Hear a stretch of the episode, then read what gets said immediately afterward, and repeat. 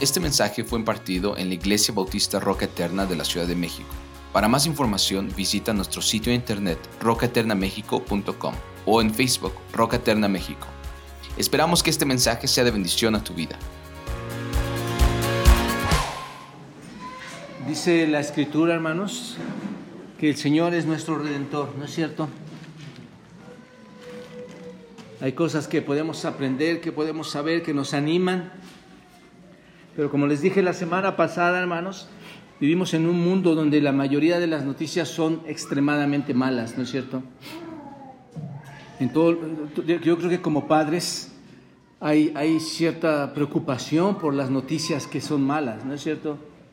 Yo escucho tantas noticias pésimas y pienso en mis hijos, pienso en mis nietos eh, y tal vez... Eh, aunque algunos no lo crean, pienso en muchos de ustedes y en sus hijos, y, y, hay algo que les espera fuertemente, un mundo de aflicción. Es un mundo de aflicción, un mundo que van a tener que enfrentar. Hablando con mis hijos pequeños, yo les decía, eh, ustedes crecerán y tendrán que enfrentar el mundo de una manera especial y tendrán que tener esa provisión de Dios para poder enfrentar este mundo con todas sus malas noticias. Si tú ves en todos los medios de comunicación, sin excepción, nos anuncian noticias en, este mundo, noticias que son muy malas, y no solo malas, sino que parece que esas noticias no cesan, sino que están empeorando, eh, empeorando cada día la situación en nuestra vida. Estamos viviendo en un mundo que es muy deprimente, hermanos, en un mundo que es negativo, en un mundo hostil, ¿no es cierto? Un mundo que está, se está amargando, por todas las malas noticias que están aconteciendo. En realidad, hermanos, si se dan cuenta, estamos en este mundo bajo una sombra de oscuridad y cada día va en decadencia. Cada día parece que esa, sábana de oscuridad, ese manto de oscuridad está llevando a la decadencia a este mundo y la esperanza que supuestamente el mundo nos quiere dar, porque el mundo te quiere dar mucha esperanza. Los hombres te quieren dar mucha esperanza. Eh, las instituciones te quieren dar mucha esperanza, la esperanza de un mundo mejor, de la que muchos hablan o algunos hablan, en realidad no está muy cerca, hermanos. Tengo que ser honesto con ustedes. Esa esperanza no está cerca, al contrario, parece que esa esperanza para el mundo se ha ido. Y esto realmente se debe a que estamos cara a cara con la realidad de nuestro propio pecado. El mundo no lo está entendiendo así, hermanos. Quieres resolver las cosas de otra forma. Pero el problema de la decadencia y de las malas noticias es que enfrentamos cara a cara nuestro propio pecado, tu propio pecado. Pecado que solo te provoca, que, eh, o solo está provocando que este mundo cada día sea más egoísta, ¿no es cierto? Está creando personas más egoístas porque solo quieren satisfacer sus propios deseos. No sé si te das cuenta de esto. No importando qué tan lejos puedan llegar, no importando qué tan degradante se pueda hacer, quieren satisfacer sus propios deseos. Y esto se llama egoísmo, hermanos. Quieren hacer en su egoísmo lo que sea sin importar lo que Dios piensa de esto. Tenemos actualmente un mundo de personas que está cosechando, ¿se acuerdan hermanos? Eso que cosechas tú vas a, lo que sembras es lo que vas a sembrar, a cosechar. Entonces están cosechando egoísmo. Y lo que van a cosechar, ¿qué va a ser, hermanos? pecado, el pecado del egoísmo. Que por cierto solo trae culpa. Cuando eres egoísta, esto trae culpa a tu vida, donde tu conciencia te está culpando de lo que haces mal, ¿no es cierto? Las personas egoístas, hermanos, sienten esa culpa porque saben que hicieron mal. Y esta culpa a estas personas egoístas les empieza a producir miedo, les empieza a producir temor, y esta culpa incluso llega a producir no solo culpa, no solo miedo, sino también llega a producir una ansiedad. Así está el mundo, hermanos. Está en una ansiedad que es una tensión horrible en los hombres de saber que las cosas no les están saliendo bien, que las cosas están mal. Llevándolos no es solo a eso, hermanos. Cuando alguien está pensando de esa forma, no pueden dormir. Están intranquilos, se enferman, se alcoholizan, he ahí el alcoholismo. Y no solo eso, después de toda esa batalla, hermanos, de todo ese mal de egoísmo, por todas las cosas de culpabilidad, de temor, de ansiedad, se llega incluso al suicidio. A ese punto están llegando las cosas, hermano. La gente trata de esconder desesperadamente su culpa con cosas vanas, con cosas vacías. ¿Cuáles son, hermanos? Vámonos, vámonos de vacaciones. Pero hablaba ahorita con un jovencito y decía, mañana, mañana desaparece. Tus zapatos nuevos mañana dejan de ser tu felicidad. Tu chaqueta nueva mañana deja de ser tu felicidad. Eh, es un privilegio hablar con algunos de los muchachos aquí, hermanos y, hablar de las escrituras, hablar del Señor. La gente trata de, esconder todo esto viajando, alcoholizándose, drogándose, ¿no es cierto? O incluso asistiendo con, médicos, ya lo, ya lo, he dicho con ustedes, con psiquiatras, con, con psicoanalistas, que por cierto quieren y ayudan a estas personas a encierran toda la culpa en la forma en que sus padres los trataron o bien en aquellas personas que influyeron negativamente en ellos, ellos son los culpables. Totalmente contrario, hermanos, a la escritura. Y así la culpa conduce a un mayor aislamiento, te conduce a, una vida desequilibrada. Ese es el asunto, hermanos. Convirtiendo esa culpa, ese egoísmo en una vida sin sentido. Hay muchas personas que tienen una vida sin sentido. Pregúntales qué es lo que esperan en un futuro, qué es lo que esperan en este presente o qué van a hacer. Es una vida sin sentido. Eso es el vacío más grande que puede tener el hombre en su corazón. No obstante, hermanos, todo esto, hay todavía una más grande y peor noticia. Y el mundo no habla de esta noticia porque ellos en su egoísmo no, ver, no pueden ver esta grande noticia que es, por cierto, muy, muy, muy mala. ¿Cuál es? El Señor Jesucristo dijo, morirás en tus pecados. Y dijo que la vas a pasar en la eternidad, ¿en dónde? En el infierno. Hermanos, tú vas a decir, pastor, usted dijo esto la semana pasada. La gente no está entendiendo esto, hermanos. La gente no está entendiendo esto y podrá decirte que con todo, con todo respeto, que algunos de ustedes tampoco lo están entendiendo. La gente va a morir en su pecado. Esta es la noticia más cruel que puede recibir el ser humano. Eso, mis amados amigos y hermanos, es una noticia muy mala. Tengo que ser muy sincero y muy honesto y decirte que las noticias son malas. ¿Estás de acuerdo? Sin embargo, en un mundo, en un mundo lleno de noticias malas. Es realmente maravilloso, hermanos, que Dios nos haya dado buenas noticias, ¿no es cierto? Especialmente cuando piensas en el hecho de que somos, eh, y piénsalo, que eres indigno de recibir buenas noticias. Porque no mereces tú y yo recibir buenas noticias. Recuerda, si nos vamos al principio, en realidad somos pecadores y la paga del pecado es muerte.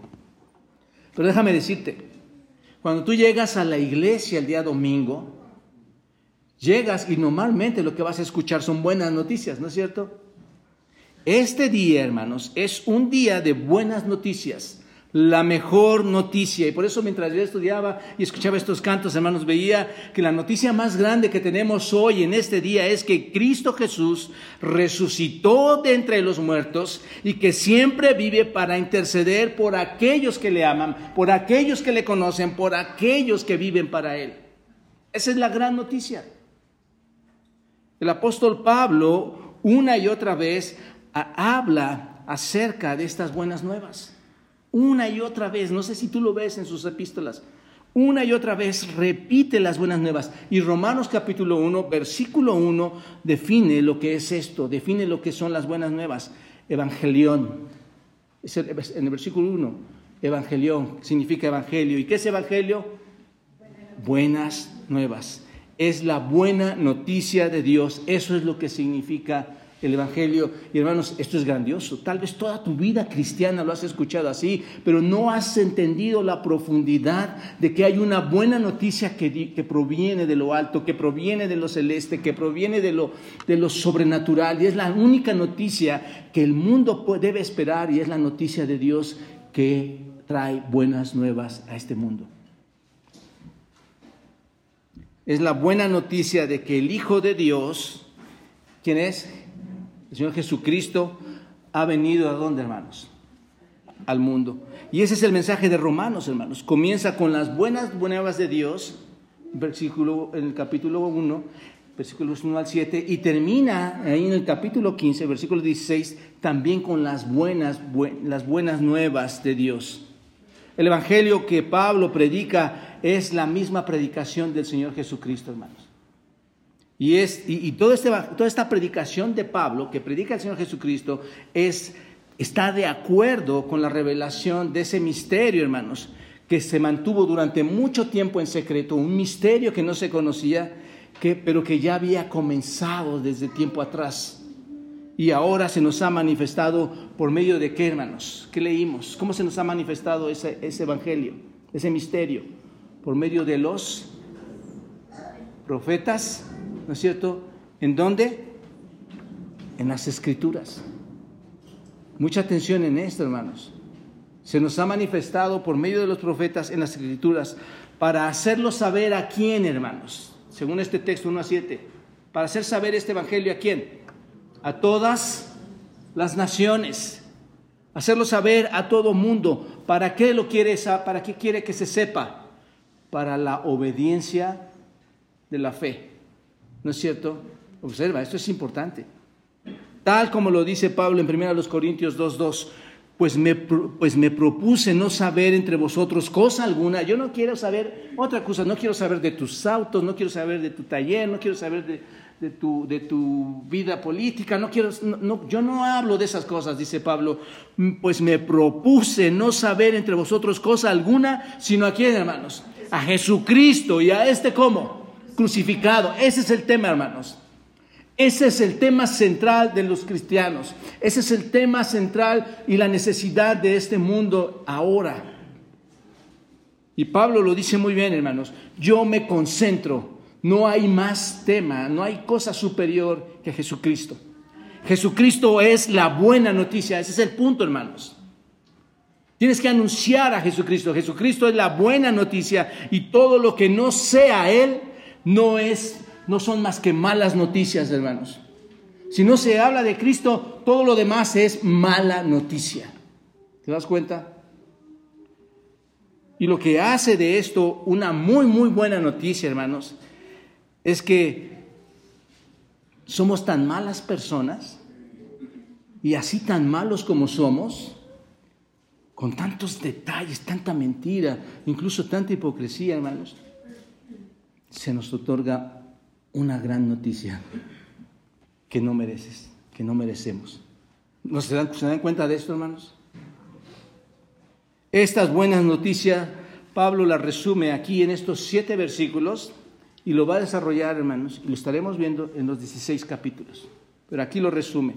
Esta mañana vamos a ver cinco aspectos que contiene este Evangelio prometido por Dios y que Pablo describe aquí en Romanos capítulo 1, versículos 2 al 7. Ya vimos el primer aspecto, hermanos. Ya vimos a Pablo, a ese mensajero, cómo, cómo se describe él mismo por la gloria de Dios, hermanos. El primer aspecto del Evangelio contenido en este texto es que es un evangelio prometido, hermanos. Es un evangelio prometido. Esto es, esto es vital entenderlo, amados hermanos y amigos. Observen el, versículo 2. Dice que, que él había, bueno, el versículo 1 dice Pablo, siervo de Jesucristo, llamado a ser apóstol, apartado, dice, ¿para qué? Para el evangelio de quién? ¿A quién le pertenece? De Dios que él había, hablando, que él había, está hablando del Evangelio, ¿no es cierto? Entonces inicia así el versículo 2, que él había prometido, ¿qué prometió? El Evangelio antes por sus profetas en las sagradas escrituras. Este verso, hermanos, nos dice claramente que las buenas noticias no son algo nuevo. ¿Te das cuenta? Es demasiado obvio verlo aquí. Las buenas noticias no es algo nuevo, no es algo que se le ocurrió al Señor en estos días, no es una nueva idea, este, no es que va a mostrar una novedad. Es el Evangelio que Dios prometió desde cuándo, hermanos? Desde antes.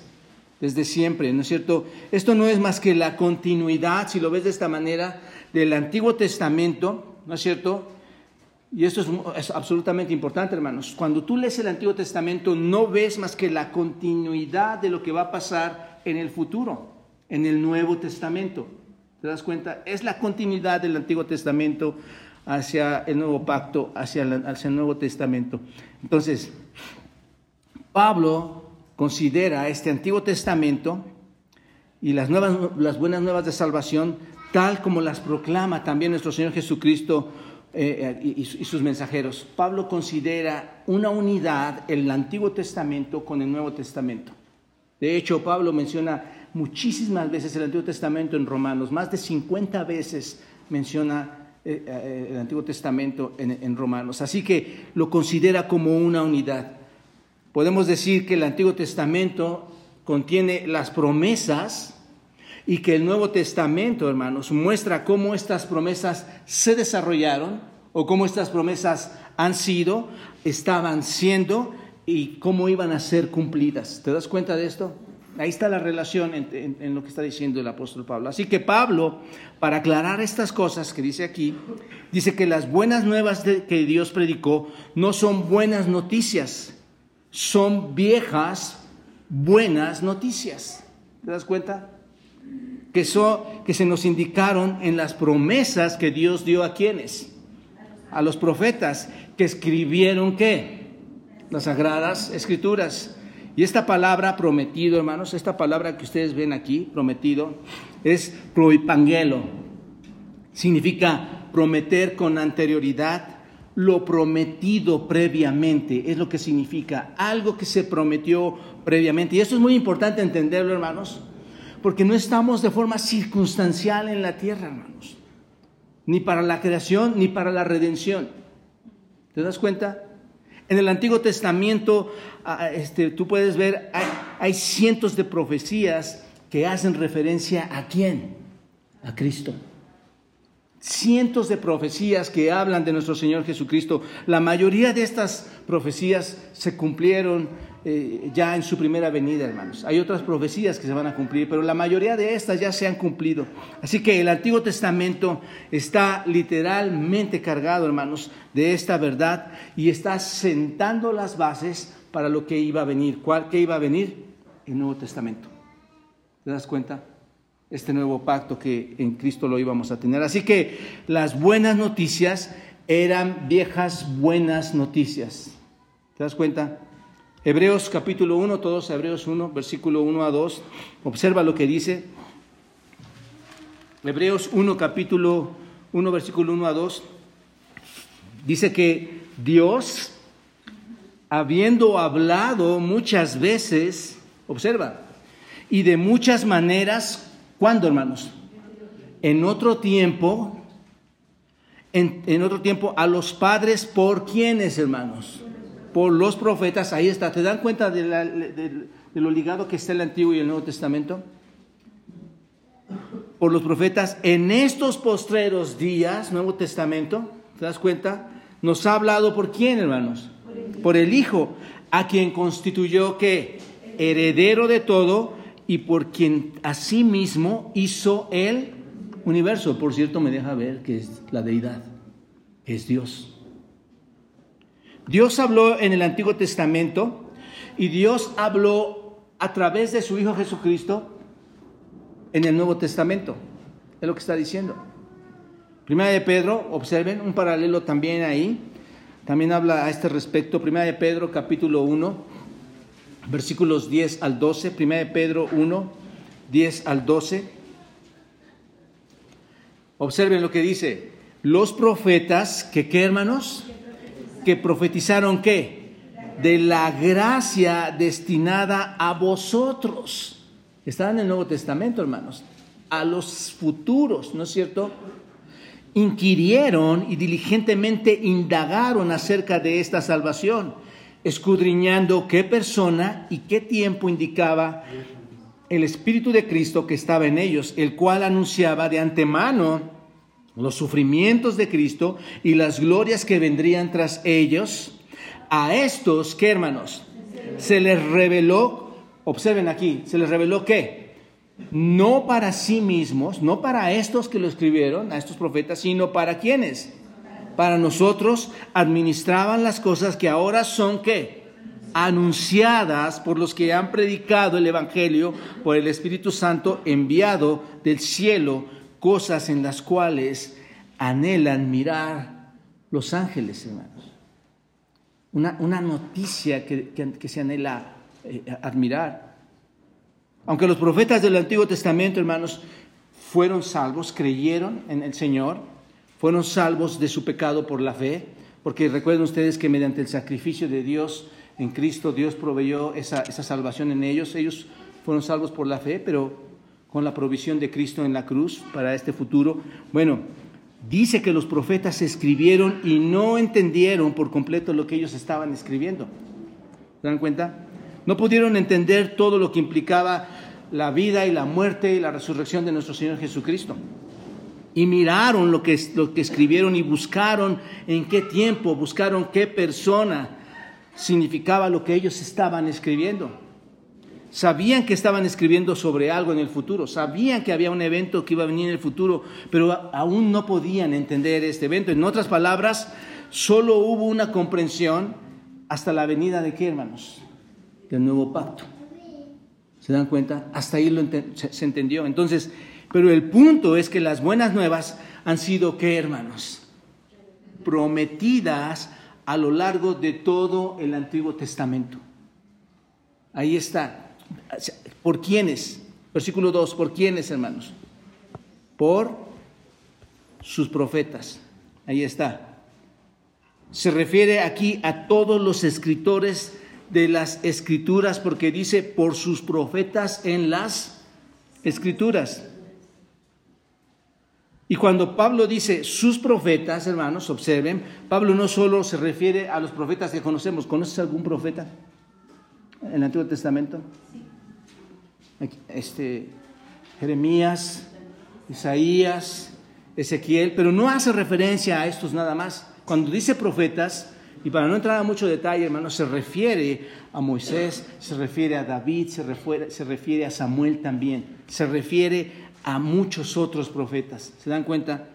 Porque, por ejemplo, en la Biblia a Moisés se le ha llamado profeta. Entonces se refiere realmente a todos los profetas, de modo que el término los profetas puede abarcar a todos los escritores del Antiguo Testamento, hermanos, que trajeron y que llevaron el mensaje de Dios. Así que eso es exactamente lo que está diciendo. El Evangelio fue prometido antes por los escritores del Antiguo Testamento. ¿Dónde? ¿Dónde? ¿En las que, hermanos? santas, santas escrituras. Esa es una declaración muy importante, hermanos, las sagradas escrituras. ¿Qué quiere decir esto? Que las escrituras son qué, hermanos? Santas, son sagradas, las escrituras son santas, ¿te dan cuenta?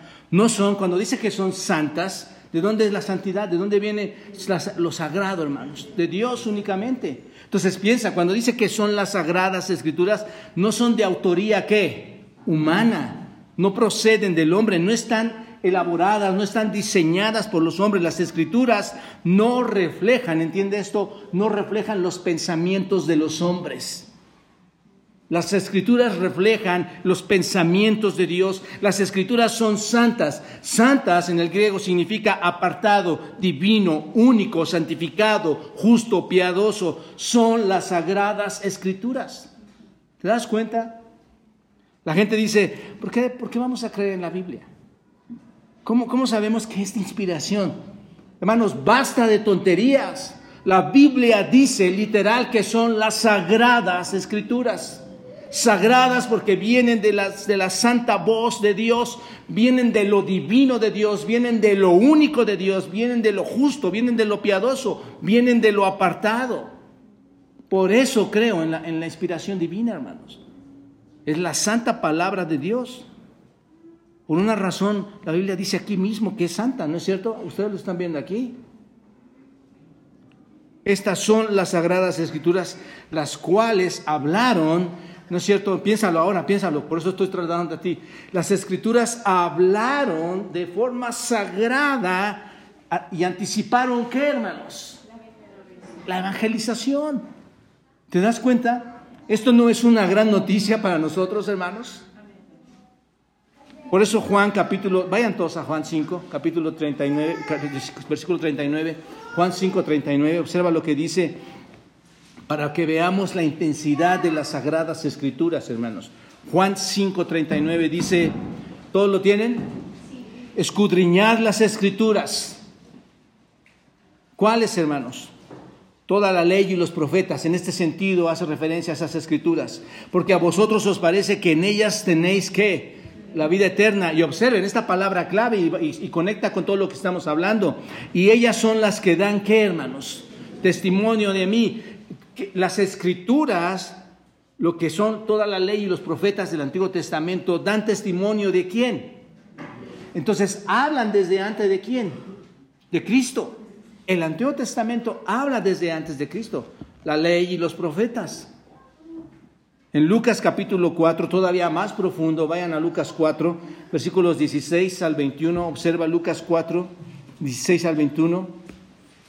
Lucas 4, 16, observa lo que dice, vino a Nazaret, donde se había criado, y en el día de reposo entró a la sinagoga conforme a su costumbre, y se levantó a leer, y se le dio el libro del profeta que, Isaías, y habiendo abierto el libro, el Señor Jesucristo obviamente halló el lugar donde estaba escrito, observa, el Espíritu del Señor está sobre mí. Hermanos, este es un evento inmenso, digo, no lo tengo aquí, pero llega a mi mente, hermanos, esto es un inmenso, imagínate al Señor Jesucristo en ese momento hablándoles de la misma profecía y ellos observando su misma profecía a sus propios ojos. ¿Te das cuenta de esto, lo que estaba ocurriendo ahí? Dice que toma el libro de Isaías y, empieza a leer el Señor Jesucristo y dice, el Espíritu del Señor está sobre mí. Wow, está hablando de Él mismo. Por cuanto me ha ungido para dar, ¿qué hermanos? Desde Isaías, dice, para traer buenas nuevas. ¿A quiénes, hermanos? ¿No es cierto que tú eres un pobre y un miserable y aún así Cristo te trae buenas nuevas? Me ha enviado a sanar a los quebrantados de corazón. ¿No estás dolido en tu corazón? ¿No hay profundidad de obscuridad en tu corazón? Y dice, me ha enviado a sanar a los quebrantados de corazón, a pregonar libertad a todos aquellos que están esclavizados en su pecado, a todos los cautivos, y dar vista a aquellos que no pueden ver absolutamente nada espiritual, dar vista a los ciegos y poner en libertad a los oprimidos, a predicar el año agradable del Señor. ¿Qué está leyendo hermano? el, Hermanos, ¿qué está leyendo el Señor Jesucristo? Isaías 62, 1 y 2. Y enrollando el libro, dice versículo 20, le dio, lo dio al ministro y se sentó, y los ojos de todos en la sinagoga estaban fijos en él, y comenzó a decirles, observa, hoy se ha cumplido, Antiguo Testamento, Nuevo Pacto, Nuevo Testamento, hoy se ha cumplido esta escritura, ¿dónde hermanos? Delante de sus ojos delante de ustedes, delante de vosotros. Qué increíble es esto, hermanos. Hermanos, tenemos la verdad más grande en nuestras manos. Ahí está todo profetizado, todo cumplido. Y siempre quiero hacer esta referencia a ustedes. Hay profecías que faltan. Cristo va a venir. Cristo se va a llevar a los suyos. Y así como estamos leyendo esto, un día en la eternidad lo, lo vamos a recordar por la misma voz de Dios, por su sagrada voz, por su sagrada palabra, vamos a recordar esto ya sea en el infierno o en el cielo. Así que el Antiguo Testamento está lleno de qué, hermanos? De las buenas nuevas, de las promesas de las nuevas nuevas. ¿Desde dónde comienzan esas promesas de las buenas nuevas, hermanos? Desde Génesis.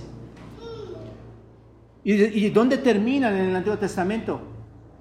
Hasta Malaquías. Tú puedes verlo ahí, tú puedes predicar cómo se conectan los dos evangelios perfectamente. Por ejemplo, Génesis capítulo 3, versículo 15, conocido por todos nosotros, y pondré enemistad, que dice, entre ti y la mujer y entre tu simiente y la simiente suya, ¿quién es? El Señor Jesucristo y todos los que han de creer en Él. Esta te herirá en la cabeza y tú le herirás en él carcanear. Cristo vencerá a Satanás para la redención de los hombres, para el perdón de los pecados. ¿Te das cuenta? En Génesis. Y Malaquías 4.2, cuando dice, mas a vosotros los que teméis mi nombre, nacerá el sol de justicia y en sus alas traerá salvación. Ahí está nuestro Señor Jesucristo. Y saldréis y saltaréis como becerros de la manada. Ahí está profetizado, hermanos. O en cualquier otro lugar que tú veas, cualquier otro lugar en medio de las escrituras, al principio, al final, en medio, por ejemplo, Isaías 53.5, vas a encontrar la revelación también de nuestro Señor Jesucristo, cuando dice en Isaías 53.5, mas Él herido fue por nuestras rebeliones, molido por nuestros pecados, el castigo de nuestra paz fue sobre Él, ¿Y qué dice, hermanos? Y por su llaga fuimos nosotros, ¿qué? Curados. Fuimos nosotros sanados. ¿Te das cuenta? Así que el punto es, donde quiera que mires la Biblia, ¿a quién vas a ver? Al Hijo de Dios. Donde quiera que tú la abras, vas a ver al Hijo de Dios. Que no te sorprenda esto, hermano. En, en ningún lado, en ningún libro, en ninguna aplicación. Aquí está Antiguo y Nuevo Testamento, Cristo.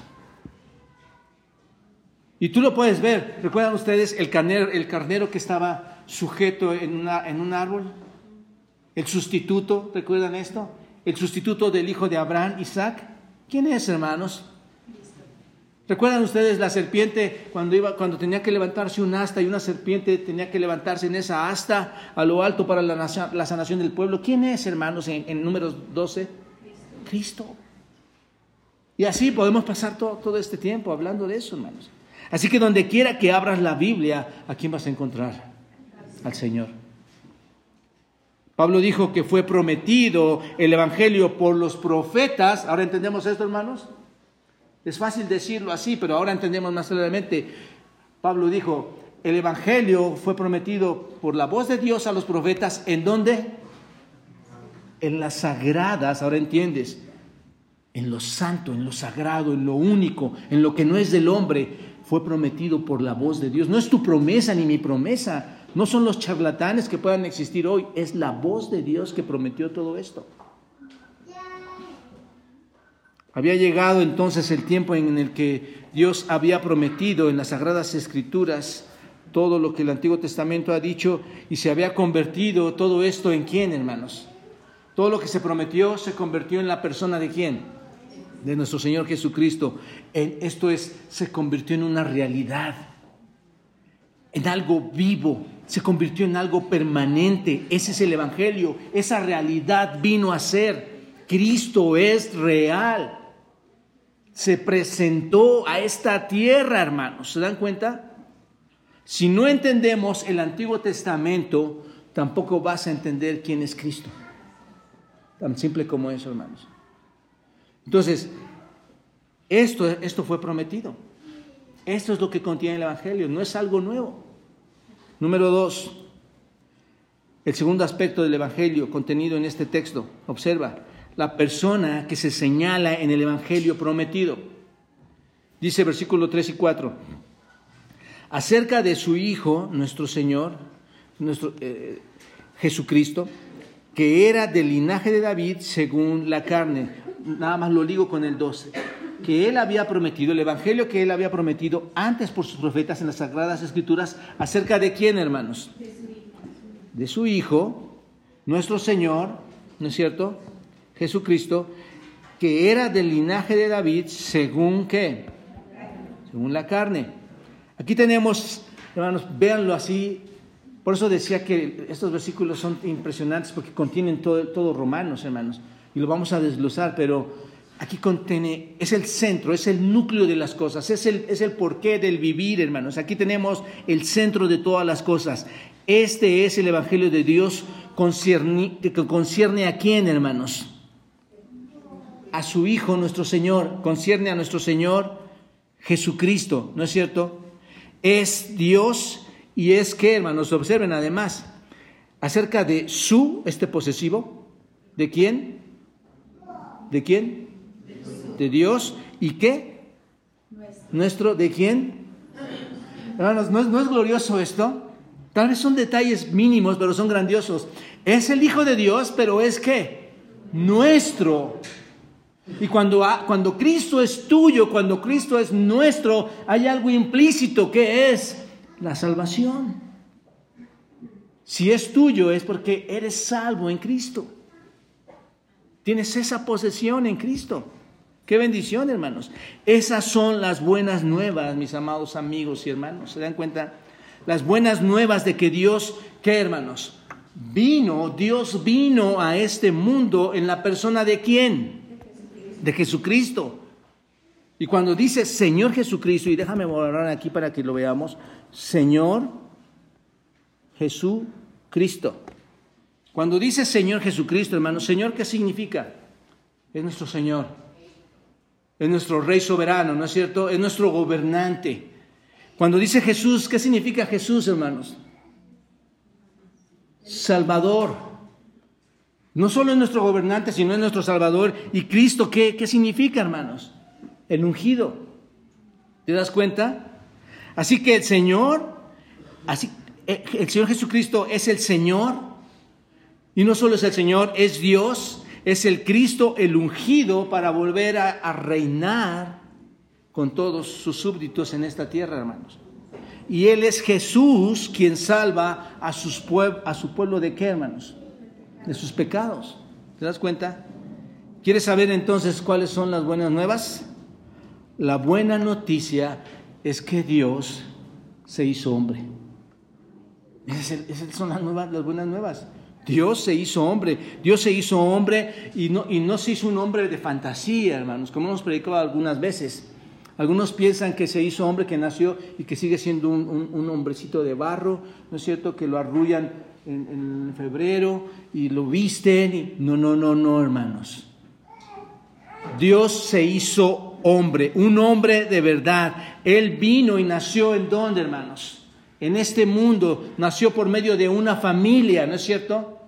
¿Quién era? José, que no fue su padre porque fue concebido por el Espíritu Santo, y María, que fue una virgen. ¿no es cierto? Concebida por el Espíritu Santo, nació en una familia. ¿Tú tienes una familia? ¿Naciste en una familia? Del mismo modo, hermanos, tenemos que entender esto, del mismo modo, Cristo nació en una familia, en una familia, ¿tenemos carne y huesos? Del mismo modo, Cristo nació en una familia de carne y de hueso. Esto es muy importante entenderlo, hermanos, porque se hizo semejante a los hombres, siendo Dios. ¿Te das cuenta? En realidad nació de una virgen, nació de María, pero concebida por el Espíritu Santo. ¿Para qué, hermanos? ¿Por qué nació así? ¿Por qué esta explicación de que nació como un hombre, como tú y yo, de carne y hueso? ¿Para qué? Para que Él se convirtiera en uno de nosotros. Y esto, esto da mucha explicación a muchas cosas. Entre, entre muchas de ellas es que Cristo, hermanos, sabe exactamente nuestras necesidades, conoce exactamente nuestros padecimientos sabe exactamente de nuestras tentaciones. Y Cristo nació para que se convirtiera igual en carne como uno de nosotros, para que tuviera esa humanidad como nosotros la tenemos, que es una humanidad perfecta, para que fuera el sumo sacerdote. El sumo sacerdote, no un sumo sacerdote cruel, sino un sumo sacerdote compasivo, que nos entienda, que nos ayudara, ¿no es cierto? Nació para eso, para que pudiera ser tentado en todo momento como nosotros somos tentados, hermanos pero sin pecado, recuerden esto. Para que pudiera ser un hombre que pudiera morir por los hombres. Era necesario que naciera un hombre que muriera por los hombres y tomar el lugar sustituto de los hombres, sustituir al hombre, ¿no es cierto? Es el sustituto de los hombres, un hombre que nace para sustituir a los hombres, para que pudiera llevar la peor parte de la ira de Dios y que tú no cargaras esa parte grande de la ira de Dios. Él nació para cargar esa ira, no para que la cargaras tú y esto es una gran noticia. Además, dice aquí que nació y no era cualquier hombre, hermanos, venía de un linaje especial. ¿Cuál era? ¿Del linaje de quién? De David. No debía de ser de cualquier familia. según el Antiguo Testamento, no debería ser así. Era de la familia correcta, venía de una familia real, del rey David. La única familia que tiene derecho a gobernar en la tierra, ¿no es cierto? Lo puedes leer en los Salmos y en el Antiguo Testamento. Si él no hubiera nacido, piénsenlo de esta forma, hermano, si no hubiera nacido del linaje de David, ¿no, ¿habría sido el Mesías? Para nada, las escrituras chocarían, hermanos. Las escrituras se contradecirían porque no, no nacería de ese linaje. Por eso especifica y por eso digo que Dios sintetiza todo esto tan profundo aquí, hermanos, que, que está todo el contenido del Evangelio. Observen, primera, segundo de Samuel capítulo 7, versículo 12, segundo de Samuel capítulo 7, versículo 12, y dice, y cuando tus días sean cumplidos, ¿a quién está hablando? A David, y duermas con tus padres, ¿qué dice? Yo levantaré después de ti a uno de tu linaje. ¿Quién es, hermanos? El cual procederá de tus entrañas y afirmaré que su reino, el reino eterno. ¿Este quién es, hermanos? No es más que el Señor Jesucristo. ¿Te das cuenta? La buena noticia, mis amados amigos, es esta. Dios se ha hecho hombre y ese hombre puede soportar todo el pecado que tú has cometido hasta hoy y soporta todos los pecados de todos los hombres que han nacido hasta hoy. ¿Te das cuenta? No solo eso, Dios se hizo hombre y puede sustituir al hombre, puede tomar el castigo de Dios sobre el hombre, que le, que le correspondía al hombre. Y no solo eso, hermano, no solo es el hombre, sino que es el hombre correcto, ¿no es cierto? El Cordero de Dios que quita el pecado del mundo, el Cordero limpio, el Cordero sin pecado, que incluso con todo eso tiene el derecho de gobernar, tiene el derecho de reinar viene de la realeza, que puede, es el único que puede restaurar el reino, hermanos, que puede gobernar en la creación, que puede redimir la creación. Esta es una buena noticia o no, hermanos. Es la más grande noticia que podríamos imaginar. Haz una encuesta. Y bajo esa encuesta pregunta, ¿cuántos en el mundo hablan de esta buena noticia? Nadie la considera. Pocos son los que, obviamente los cristianos, pocos son en el mundo los que la consideran, hermanos. Así que tenía que ser alguien más que un hombre, ¿no es cierto? Alguien que nos redimiera, alguien que nos sustituyera, tendría que ser alguien más que un hombre, tendría que ser, ¿qué hermanos? Más que un hombre. Dios. Tenía que ser también Dios. ¿Se dan cuenta de esto? Dios hombre. Dios hecho carne, porque si Él fuera hombre natural, incluso este, mejor que cualquiera de nosotros, un hombre con ciertas cualidades, ¿no es cierto? Incluso que viniera de la simiente de David también, del linaje de David, que fuera un hombre del linaje de David con muchas cualidades, pero no Dios, entonces Él no podría tomar el castigo o por decirlo así, resistir el castigo de Dios a los hombres. Porque ¿quién es el único que pudo resistir ese castigo, hermanos? Dios mismo. Tú no lo resistirías. No hay hombre que pueda resistir eso, ¿te das cuenta? Si no es Dios, hermanos, no podría haber resucitado, tan simple como eso. No podría haber resucitado entre los muertos, no podría haber vencido a la muerte, no podría decir dónde está muerte tu aguijón, dónde sepulcro tu victoria, porque sería cualquier hombre. Por esta razón el versículo 4, observen, dice, fue declarado, observen, fue declarado como hermanos, hijo de Dios con qué? Con poder. Fue declarado hijo de Dios con poder, otra vez, según el Espíritu de Santidad por la resurrección de entre los muertos. ¿Cómo se mostró ese poder, hermanos? Por el Espíritu de Santidad. ¿Se dan cuenta? Esto es, por el Espíritu Santo, a través de qué, hermano, se mostró ese poder. De la resurrección. Es el único que puede levantar a, los hombres. ¿Te das cuenta? A través de la resurrección de entre los muertos. La resurrección, entonces, piénsenlo así, véanlo de esta manera. La resurrección muestra que el Señor Jesucristo es quien, hermanos. Dios es el Hijo de Dios. ¿Te das cuenta? tenía que ser hombre para alcanzarnos a nosotros en esa humanidad, ¿no es cierto? Pero también tenía que ser Dios para qué, hermanos? Para que ese hombre convertido, ese, ese hombre siendo Dios mismo convertido en hombre, pudiera no solo alcanzarnos, sino también qué, hermanos? Levantarnos, resucitarnos, levantarnos de entre los muertos. ¿Se dan cuenta de esto? Cristo, mis amados y amigos y hermanos, es declarado Hijo de Dios aquí en las Escrituras a través de un poderoso acto realizado por quién? Por el Espíritu Santo, ¿cómo? Al resucitarlo de entre los muertos. Ahí está. Así que el Señor fue declarado Hijo de Dios. Y esta palabra, hermanos, declarado, también es una palabra importante, significa orizo. En el griego significa señalar. Ves al horizonte, señalas. Cuando dices esto, eh, cuando señalas, determinas los límites. ¿Te das cuenta? Es la palabra donde, eh, donde, se, donde se deriva la palabra, ¿qué hermanos? Orizo. Horizonte. Eso es lo que significa. Y el horizonte, hermanos, es esa línea muy clara que nosotros conocemos, que fija, fija un límite, ¿no es cierto? Cuando tú ves al horizonte, ¿qué, fija, qué, qué, límite fija? Entre el cielo y la tierra. ¿Te das cuenta? Fija ese límite. El horizonte, hermanos, entonces, es lo que divide el cielo y la tierra, ¿no es así? Así que lo que está diciendo es esto. Tan claramente como el horizonte divide la tierra del cielo, Así claramente la resurrección de nuestro Señor Jesucristo divide al Señor Jesús de la humanidad. ¿Te das cuenta de esto? Es declarado Hijo de Dios. Él no es igual que los hombres. Es hombre, pero es Dios mismo, hermanos.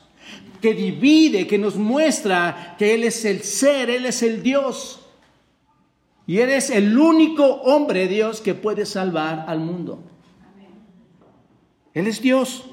Cuando Dios resucitó a nuestro Señor Jesucristo de entre los muertos, la evidencia más grande, la evidencia irrefutable fue que lo distinguió al Hijo de Dios de todos los demás seres humanos.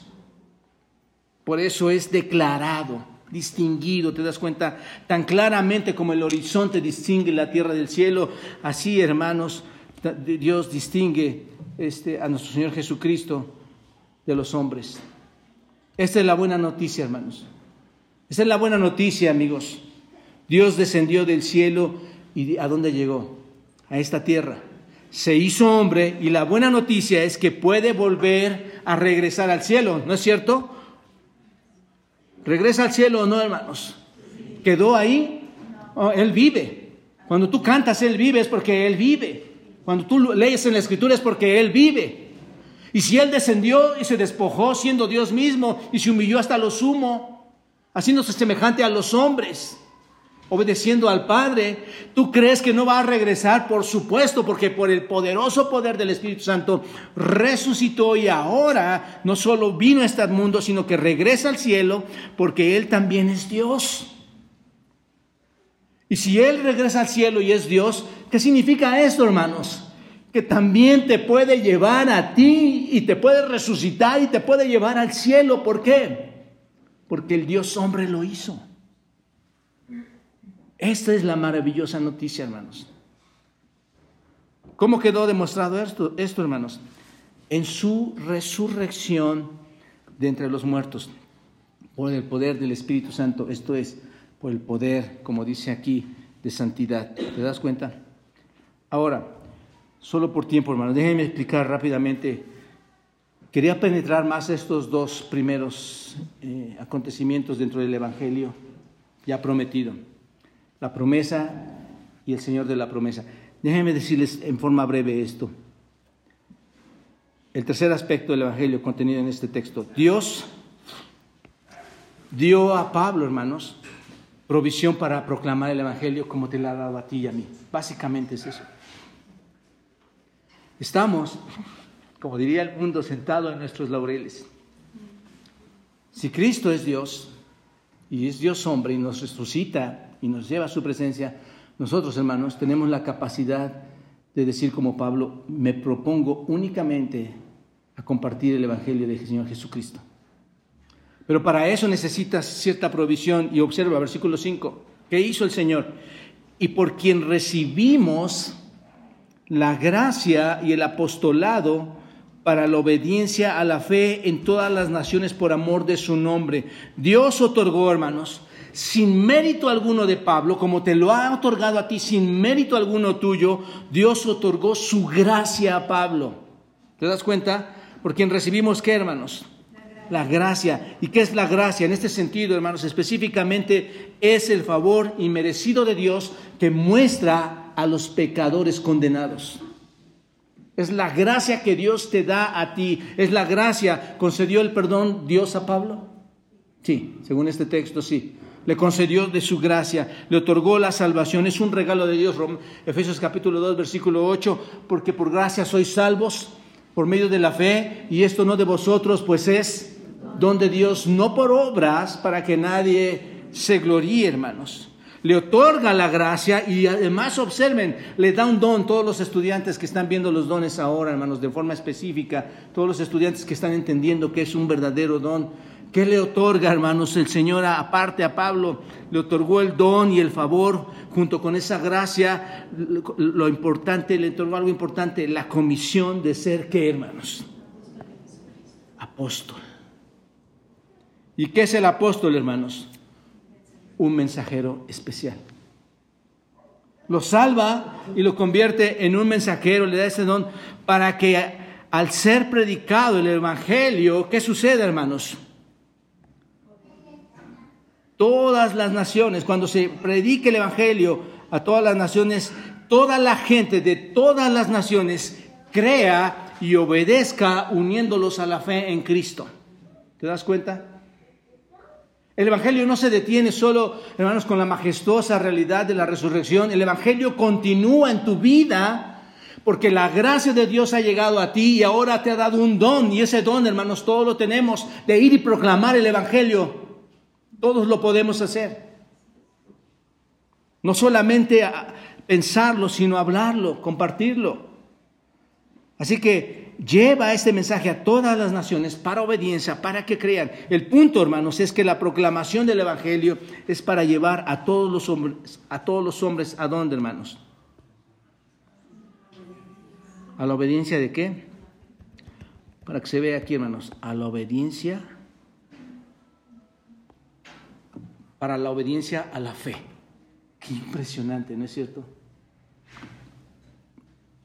Me arrepiento Tú eres Dios, tú me salvaste, tú viniste a este mundo oscuro sin ninguna noticia buena, hoy me rescatas, no lo merecía y hoy quiero obedecer a esa fe.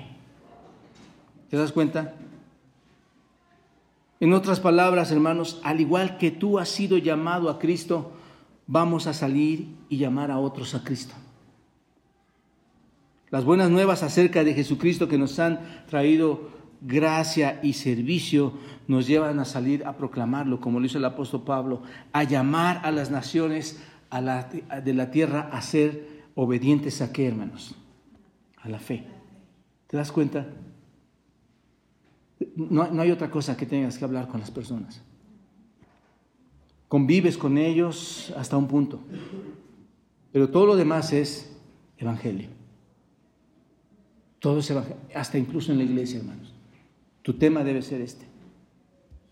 Cuarto aspecto, versículo 6, observa las personas incluidas. Observa, esto es hermoso. Rápido, lo resumo rapidísimo, hermanos. Una hora en esto, rápido. Entre las cuales estáis también, ¿quiénes, hermanos? Vosotros. ¿Llamados a qué, hermanos? A ser de Jesucristo. ¿Quiénes son las personas incluidas? Todas las personas de todas las naciones, esto es los de Roma, en este caso está hablando a los romanos, los de Roma, nosotros, yo, yo, ¿me incluye a mí? ¿Sí? ¿Te incluye a ti? ¿Sí? Nuestra proclamación va a producir frutos por el poder de la palabra, hermanos. Es por esto, hermanos, que es tan, precioso esto. Esto es por amor a su nombre. Observa, entre las naciones estáis también vosotros llamados a ser de Jesucristo por amor a su nombre. El Evangelio, si tú quieres verlo, no es tanto para que, significa mucho para salvación de los hombres, pero el Evangelio va más allá de eso, es por amor a, a Dios mismo, por el amor a su nombre, por la gloria de Dios, por la manifestación de la gloria de Dios, por amor a su nombre que llegamos a ser salvos. Mucho más importante que aún la propia salvación es el amor a su nombre. El Señor Jesucristo garantiza que vamos a tener resultados y entre esos resultados también estamos nosotros, hermanos.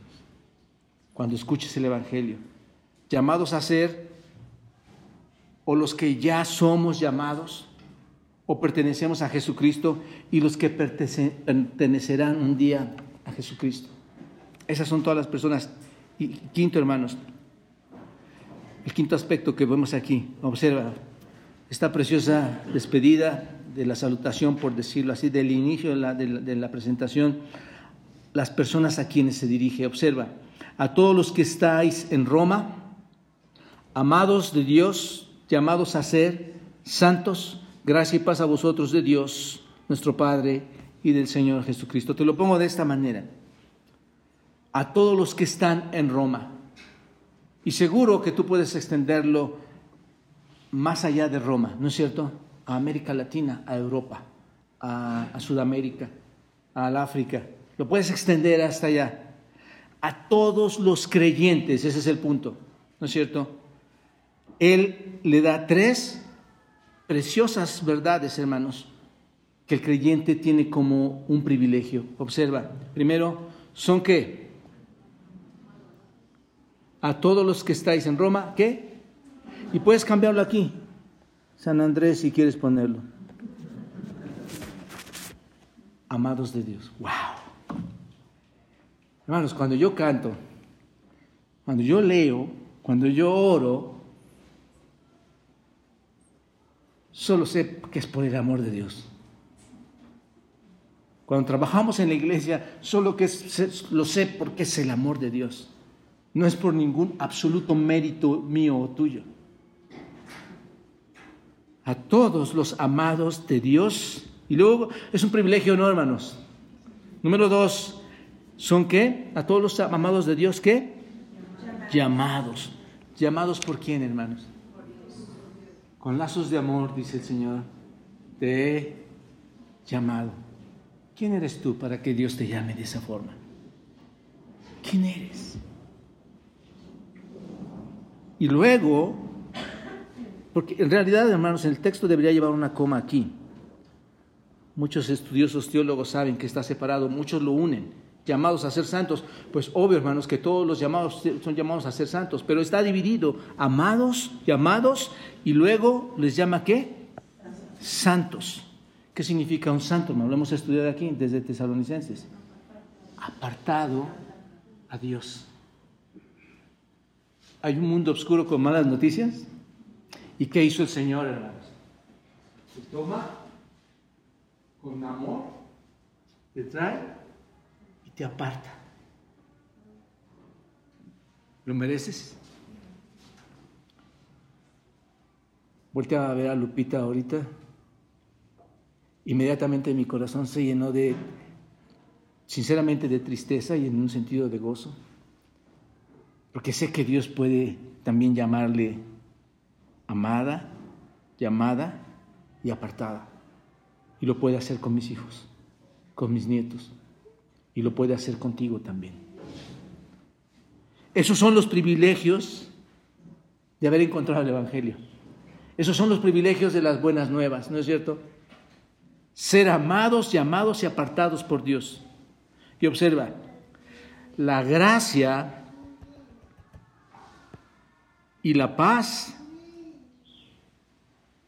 es para todos aquellos que son amados, llamados y santos. Bendita gracia y paz de Dios a mi vida. Solo porque Él se dignó a tener un plan eterno desde antes de la fundación del mundo, hermanos. Concluyo con estas preguntas, hermanos. ¿Conoces a ese hombre que tomó tu lugar? ¿Conoces las buenas noticias?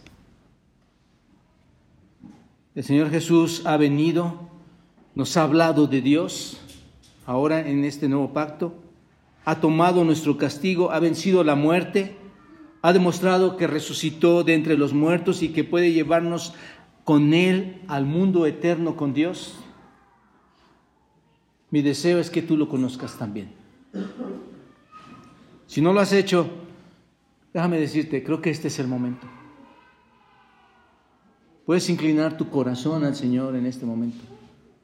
Orar a Él y pedirle, Dios, entiendo, tengo entendimiento y conocimiento de que en estos versículos, Señor, tú enviaste a tu Hijo sin nosotros merecerlos para darnos la más grande noticia que podemos resucitar de entre los muertos, ser salvos, estar en tu presencia, porque tú lo prometiste desde antes de la fundación. Porque quiero ser ese hombre al que tú amas, quiero ser ese, esa mujer a la que tú has llamado, quiero ser ese hombre o mujer al que tú, Señor, lo has apartado para ser santo. Perdóname, Señor, y, y te invito a que entres a mi corazón. Este es el momento que puedes hacerlo. Padre, gracias. Gracias porque podemos tener esta porción tan preciosa de las Escrituras y comenzar a ver, Señor, de esta gran salvación. Señor, aquí hay personas que necesitan la salvación. Tal vez hay personas que han vivido confundidas en cuanto a su salvación. Pero hoy que tu Espíritu, Señor, te ruego,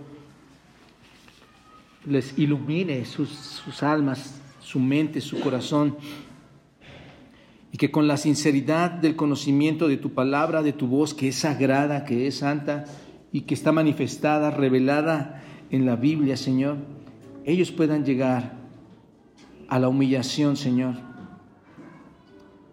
de, de sus vidas,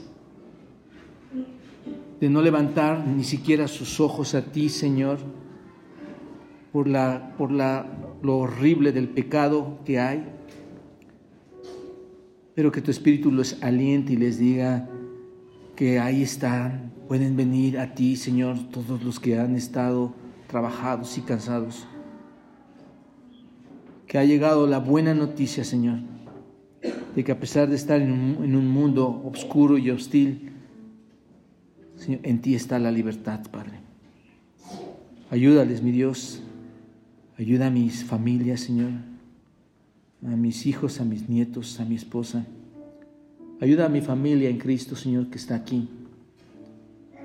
A que si están en esa salvación, se siga mostrando con evidencias reales de conducta, de amor, de humildad, de lealtad, de sinceridad a ti, Señor. Gracias por tu palabra tan poderosa, Señor, en nuestras vidas. Glorifícate, Señor, en Cristo Jesús. Amén.